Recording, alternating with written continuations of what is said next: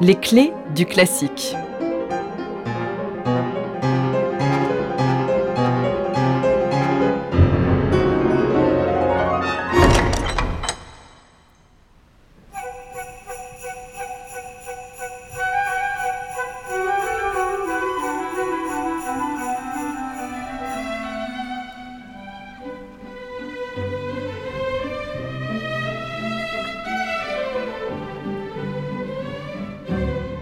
Été 1899.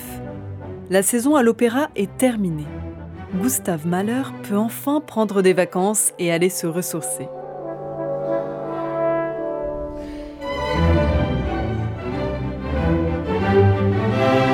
Voilà maintenant deux ans que Mahler occupe le poste prestigieux de directeur de l'Opéra de Vienne.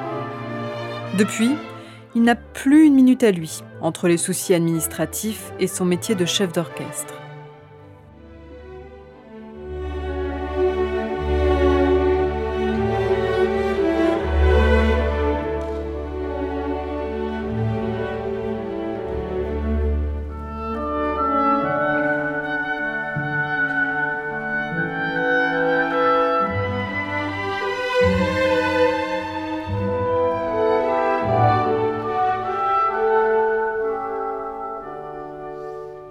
Heureusement, il reste l'été pour composer.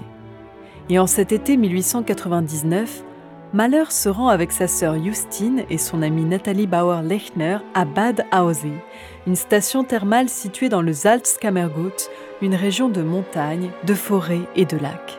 Sur le papier, le cadre est idéal pour composer.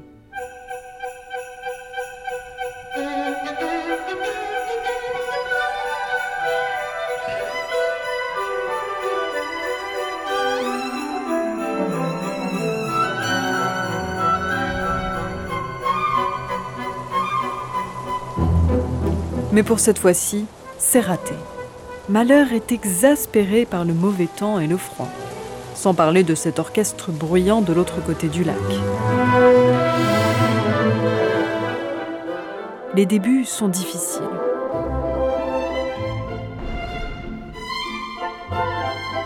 Finalement, après plusieurs semaines stériles, Malheur se met à l'ouvrage.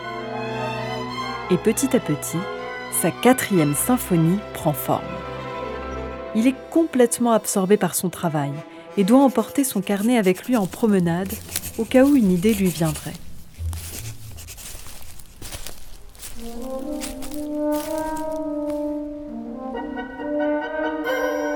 Mais alors que l'esprit créateur de Malheur est au plus haut, la date du retour à Vienne approche.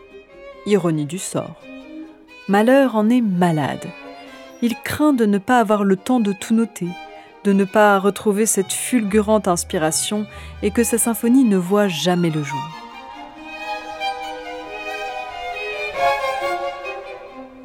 L'été suivant, Malheur sort de sa saison à l'opéra complètement épuisé.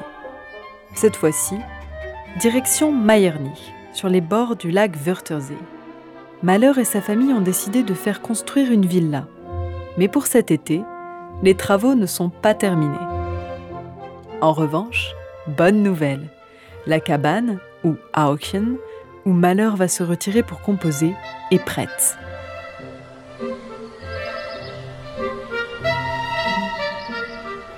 Encore une fois, tout agace cet hypersensible. Le bruit des oiseaux, les orgues de barbarie de l'autre côté du lac.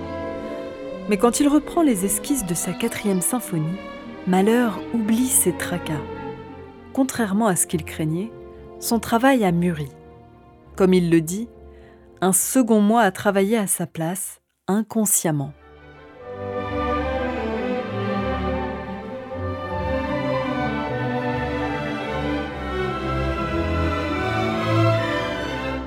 Malheur termine sa symphonie début août 1900, fou de joie. Pour lui, elle est son œuvre la plus aboutie, il lui aura fallu seulement trois semaines.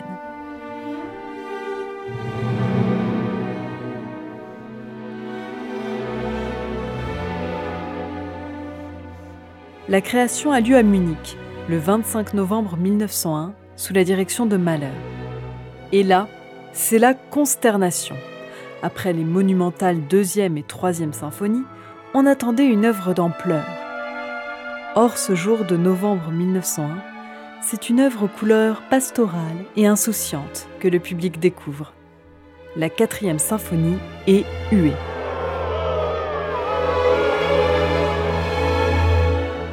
La symphonie numéro 4 en sol majeur est l'une des plus courtes de Mahler. Après la troisième, six mouvements et 1h30 de musique, celle-ci dure à peine une heure.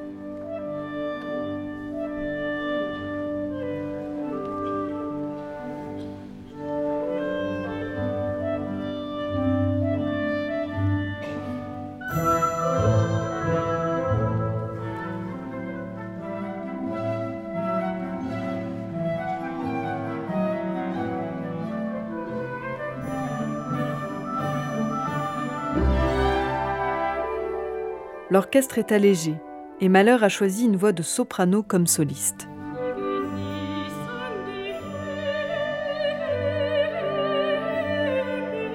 Avec ses couleurs lumineuses, cette symphonie renvoie à l'enfance, à l'innocence, dès le premier mouvement.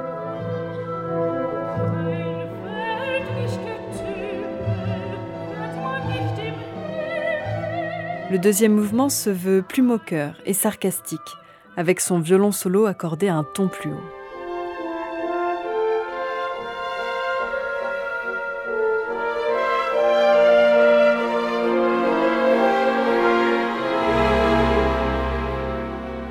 Mais le climat est de nouveau apaisé, avec le troisième mouvement, un adagio qui semble préfigurer le célèbre adagietto de la cinquième symphonie.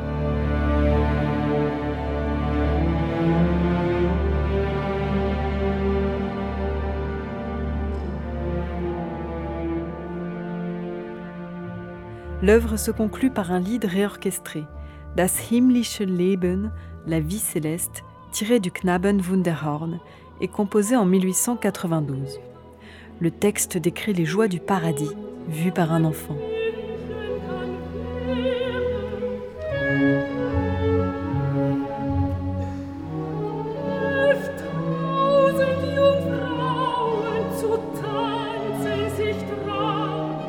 A chanté avec une expression joyeuse et enfantine, tout à fait dépourvue de parodie, précise Mahler.